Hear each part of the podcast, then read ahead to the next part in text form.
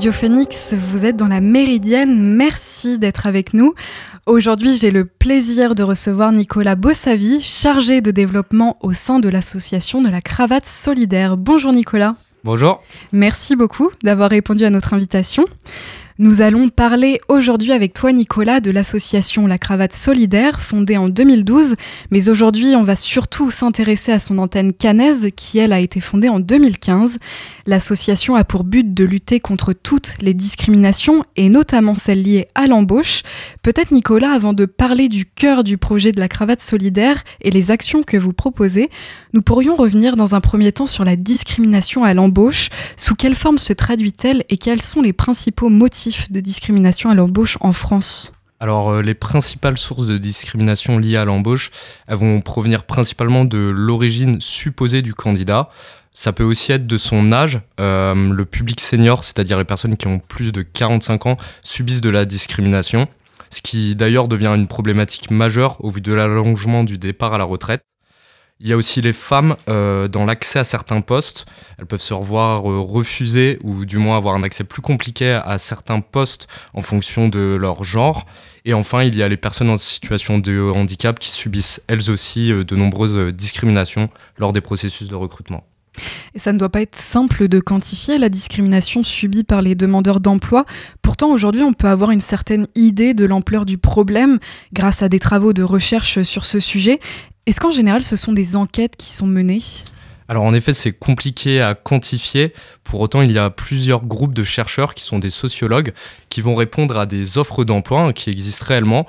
Eux vont créer des faux CV avec des profils susceptibles d'être discriminés euh, pour voir le taux de, de, réponse en fait en fonction de ces profils-là. Et en effet, il s'avère qu'il y a encore énormément de discrimination, bien que le monde du travail se veut de plus en plus inclusif. Donc pour répondre à ces problématiques, la cravate solidaire a pour objectif de lutter contre ces inégalités en lien avec un réseau de partenaires variés issus à la fois du monde de l'entreprise et de celui des acteurs de l'emploi, de l'insertion et de la formation. Sur le site de l'association, on voit que vous agissez directement auprès des entreprises. Vous proposez d'ailleurs une formation recrutée sans discriminer, inclusif et engagée avec la cravate solidaire. Est-ce que les entreprises se sentent de plus en plus concernées par ces sujets? En effet, c'est euh, en ce sens qu'on a mis en place euh, cette formation euh, à destination des entreprises, le but étant de favoriser un recrutement plus inclusif. pour ce faire, dans un premier temps, on va expliquer d'où proviennent les discriminations. en fait, c'est des billets cognitifs hein, qui sont créés par le cerveau. Ensuite, on va mettre les les personnes RH dans une situation où elles euh, pourraient être discriminées, afin qu'elles entendent et qu'elles comprennent le mécanisme et aussi le sentiment que peut subir le candidat lors d'une discrimination. Et enfin, on va leur présenter différentes euh, nouvelles méthodes de recrutement qui se veulent plus inclusives. Je pense notamment au recrutement sans CV. Et la cravate solidaire agit à plusieurs niveaux, sensibiliser les entreprises comme vous venez de nous l'expliquer, mais ce n'est pas votre seule vocation. Vous souhaitez aussi redonner confiance aux demandeurs d'emploi à travers des ateliers, coups de pouce comme vous les appelez. Et je crois avoir vu qu'à Caen, vous aviez aussi un atelier coup de pouce hors les murs. Comment se déroulent en général ces ateliers? Alors c'est ça, notre mission à, travers les ateliers coup de pouce, ça va être de favoriser l'égalité des chances lors des processus de recrutement. Donc en fait, l'atelier se passe en, quatre étapes. La première, c'est une partie de sensibilisation et de transmission des codes verbaux et non verbaux, ainsi que la posture professionnelle à adopter en entretien. La deuxième étape, c'est le don d'une tenue professionnelle. Donc là, la démarche est assez simple. Le candidat se balade dans notre dressing, il identifie une tenue euh, qui lui plaît, donc qui correspond à son style, à ses goûts. On s'assure qu'elle euh, corresponde bien aussi aux exigences de son futur recruteur. Donc on cherche l'équilibre parfait entre le style du candidat et le métier ciblé par celui-ci. La troisième étape, c'est une simulation d'entretien d'embauche. Le but du jeu, c'est que le candidat puisse s'entraîner. Donc face à lui, il aura deux de nos bénévoles qui joueront le rôle des recruteurs. Ces bénévoles-là sont soit des dirigeants d'entreprise, des personnes issues des RH ou des conseillers en insertion pro, bref des personnes en capacité de transmettre les codes professionnels nécessaires à l'intégration dans une entreprise. Et donc, euh, à l'issue de cette simulation, le candidat est conseillé pour maximiser ses chances de réussite lors de son prochain entretien. La quatrième étape, c'est une photo pour le CV. Euh, on a un studio photo en fait euh, avec un drap blanc, un appareil photo. Ça nous permet de proposer au candidat de lui faire une photo de qualité professionnelle qu'il pourra poser sur son CV. Comme vous l'avez dit, on a aussi des ateliers hors les murs. En effet, on ne fait pas nos ateliers que sur Caen, on se déplace aussi sur les trois départements, le Calvados, l'Orne et la Manche. Est-ce que vous mettez en place un suivi des bénéficiaires? Est-ce que pour la plupart, vous avez des résultats positifs? Tout à fait. On fait un suivi des bénéficiaires euh, dans les trois mois qui suivent leur accompagnement à la cravate solidaire. Et aujourd'hui, on est à 60% des personnes qui retrouvent un emploi dans les trois mois qui suivent l'accompagnement. Euh, ce chiffre euh, que l'on trouve positif est à nuancer. Ce n'est pas que grâce à nous. Comme vous l'avez dit, on travaille avec énormément d'acteurs de l'emploi, de l'insertion et de la formation. Et nous, on, va, on vient compléter un parcours d'insertion qui est déjà établi par d'autres acteurs, en travaillant sur les notions de savoir-être. Et depuis la création de l'antenne de Caen, euh, vous avez reçu beaucoup de candidats? Oui, alors l'année dernière, par exemple, on a accompagné 217 candidats à Caen. Cette année, en projection, on devrait atteindre les 350 candidats accompagnés. Et j'ai cru voir aussi que vous mettiez en place euh, un accompagnement renforcé avec le programme de mentorat Coup de main. En quoi ça consiste? En, fait, c'est un mentor qui sera, qui est l'un de nos bénévoles, qui suite à l'accompagnement de la cravate solidaire euh, continuera d'accompagner un candidat sur une euh, durée déterminée avec celui-ci au préalable dans sa recherche d'emploi et éventuellement faire le point après des entretiens où il n'aurait pas décroché l'emploi pour voir ce qui a été, ce qui n'a pas été.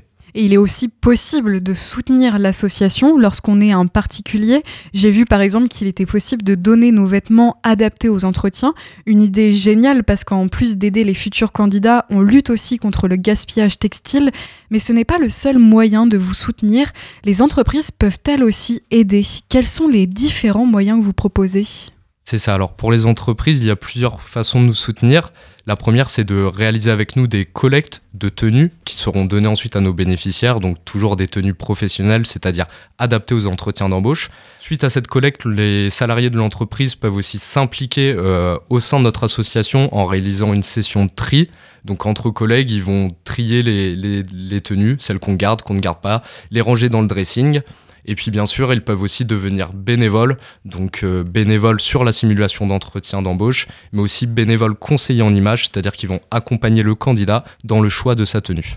Et justement, parlant des bénévoles, j'ai vu aussi que vous cherchiez, vous en cherchiez pour vous épauler dans vos actions. Est-ce que des compétences spécifiques sont nécessaires? Eh bien, c'est euh, la même chose. Pareil que pour les entreprises, on a aussi trois types de bénévolat. Le bénévole tri, donc qui va nous aider à conserver certaines tenues et celles qu'on ne garde pas, d'ailleurs, je le précise, hein, on ne les jette pas pour autant. On a un partenariat avec différentes associations locales, notamment la Chifo et d'autres, où on redonne les tenues qu'on ne garde pas et eux sont en capacité de les réexploiter.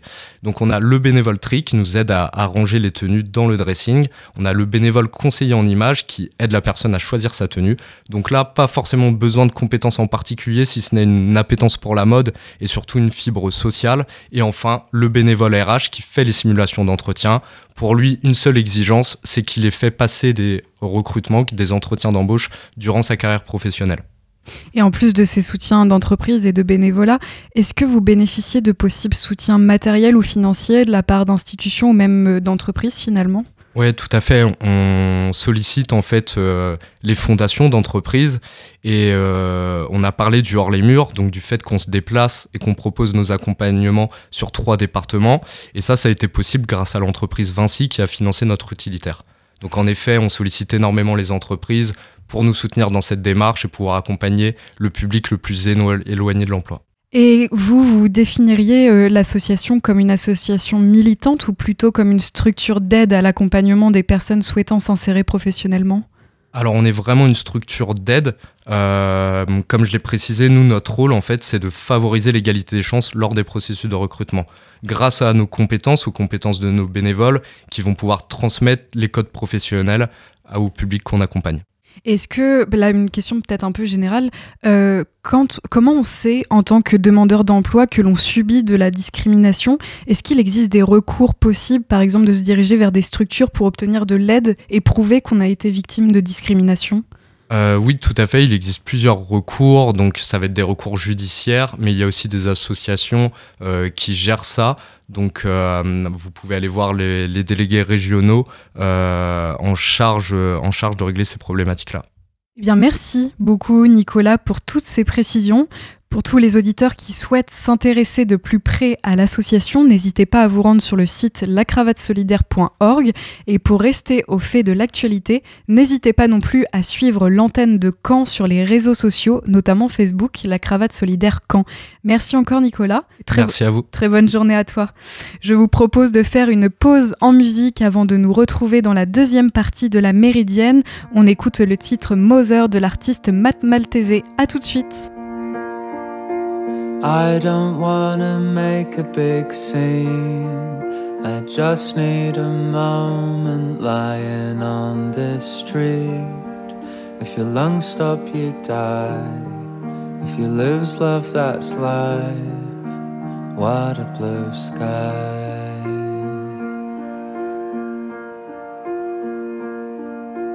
All my friends, they miss you a lot. I know your father probably hates my guts. When a lover cuts ties, other people get caught in the crossfire.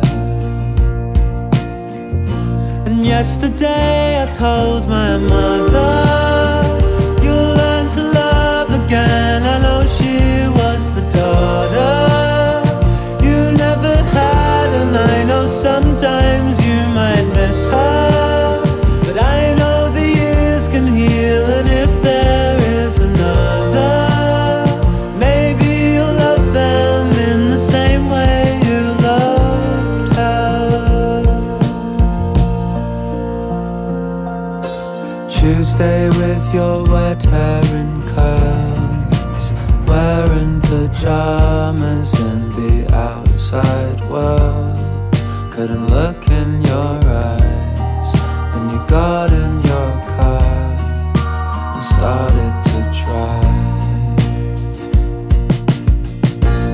yesterday I told my mother, You'll learn to love again. I know she was the daughter you never had, and I know sometimes you might miss her.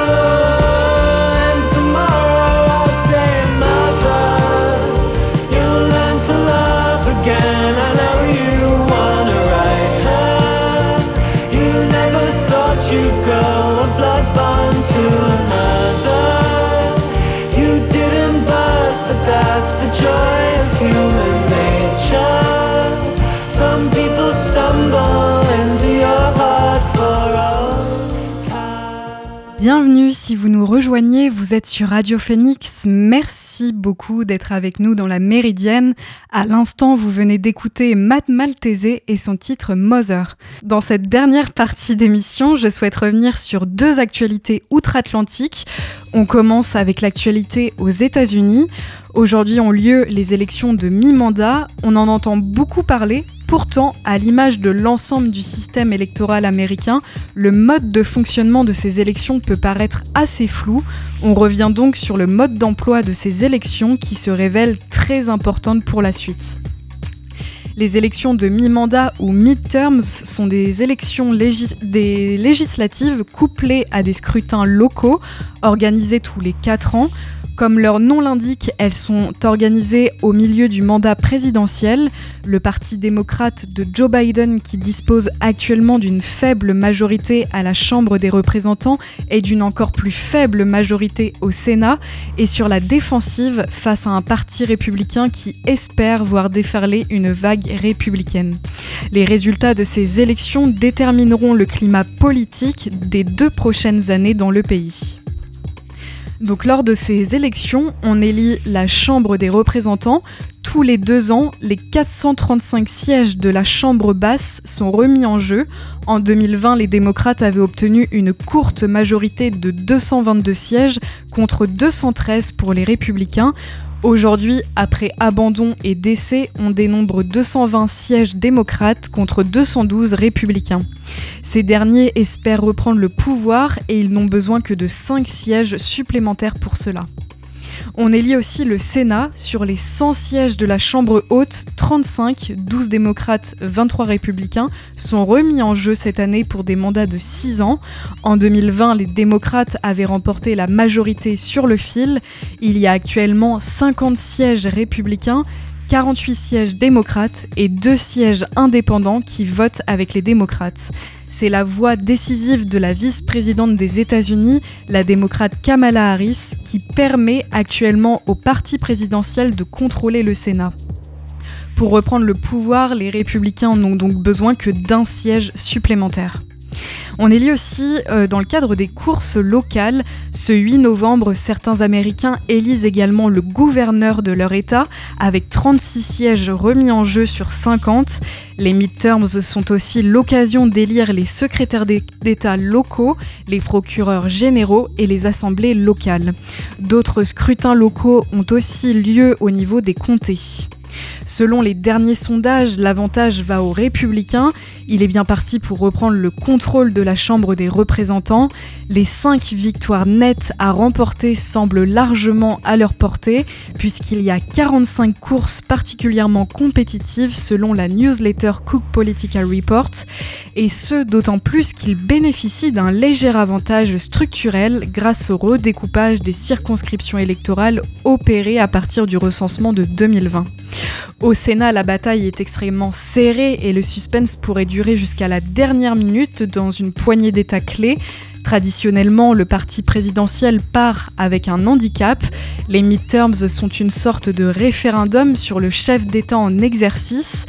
Depuis Truman, les présidents aux États-Unis ont perdu en moyenne plus de 29 sièges à la Chambre lors de leurs premières midterms. Or, Joe Biden souffre d'une faible cote de popularité. La logique voudrait donc que les républicains reprennent le contrôle des deux chambres. Cependant, après l'annulation du droit fédéral à l'avortement par la Cour suprême en juin, les démocrates ont cru pouvoir échapper à la tendance historique selon laquelle le parti au pouvoir subit une claque lors des élections de mi-mandat, en faisant notamment campagne sur la défense des droits reproductifs et sur les menaces contre la démocratie américaine. Reste que ces derniers jours, les républicains ont repris l'avantage en attaquant leurs adversaires sur les thèmes de l'inflation et de la criminalité, entre autres. Ces élections sont très importantes pour l'avenir. Si Joe Biden perd la majorité dans l'une des deux chambres, quasiment toutes les réformes que le président espérait mener dans la deuxième moitié de son mandat seront vouées à l'échec. Les démocrates peuvent ainsi dire au revoir à un éventuel texte pour légaliser l'avortement au niveau fédéral ou à davantage d'efforts pour lutter contre la crise climatique. La question de l'aide à l'Ukraine sera également, remise sur la table. Les nominations de Joe Biden dans les différentes cours de justice et notamment une éventuelle nomination à la Cour suprême en cas de décès de l'un des membres, membres actuels pourraient également être bloquées par une majorité républicaine au Sénat. À l'in- à l'inverse, les républicains pourront, grâce à une majorité à la Chambre des représentants, mettre fin à certaines enquêtes parlementaires, comme celle de la commission sur l'attaque du 6 janvier, et en ouvrir d'autres, par exemple sur le retrait d'Afghanistan ou sur le fils de Joe Biden. Concernant les résultats cette année dans les États clés de Pennsylvanie et du Wisconsin, le dépouillement des bulletins par correspondance n'est toujours pas, auto- pas autorisé avant le jour du vote. Il faut donc, il faut donc attendre à- s'attendre à un certain délai avant de connaître les résultats définitifs. Il faut s'attendre aussi à des candidats républicains en tête en début de soirée, avant un resserrement possible de l'écart avec leurs rivaux démocrates. Les électeurs démocrates ont en effet davantage tendance à voter par courrier. On fera le point sur euh, ces résultats dans la méridienne ces prochains jours. Et pour terminer cette émission, je vous propose maintenant de partir au Chili. Cela fait bientôt deux mois que les Chiliens ont rejeté la proposition d'une nouvelle constitution, un texte progressiste sur beaucoup d'aspects et censé remplacer la constitution actuelle héritée de la dictature. Pour autant, environ 70% de la population souhaite bien une nouvelle constitution selon les derniers sondages. C'est aussi ce que veut le président Gabriel Boric, ainsi que la droite, qui pourtant avait voté en septembre dernier contre la proposition d'un nouveau texte. Elle s'est finalement engagée à négocier pour que le processus constitutionnel se poursuive. Les discussions avancent donc, mais lentement. Bien qu'une large majorité semble d'accord sur le principe, des règles pour rédiger ce nouveau texte doivent être définies. Seule la règle de la parité au sein de l'organe rédactionnel fait pour le moment l'unanimité. Les parlementaires de droite ont voulu poser des limites, comme par exemple ne pas toucher, je cite, au droit de la vie à la vie. Dans le texte constitutionnel qui a été rejeté, l'avortement était garanti. Il y a aussi des divergences internes qui sont apparues au sein même des coalitions, notamment la coalition présidentielle, où les partis ne parviennent pas non plus à se mettre d'accord sur des aspects plus techniques du processus. La population comme le gouvernement doit faire face aujourd'hui à d'autres problématiques, l'inflation, une économie fragile ou encore les problèmes d'insécurité. La ministre de l'Intérieur souhaitait que la nouvelle constitution soit prête en septembre prochain, dans moins d'un an, pour commémorer les 50 ans du coup d'État militaire et tourner la page de la dictature. Un objectif qui semble assez difficilement atteignable pour le moment. Et c'est ainsi que s'achève cette émission de la Méridienne. Merci à toutes et à tous de l'avoir suivi. On se retrouve demain pour une nouvelle émission en direct.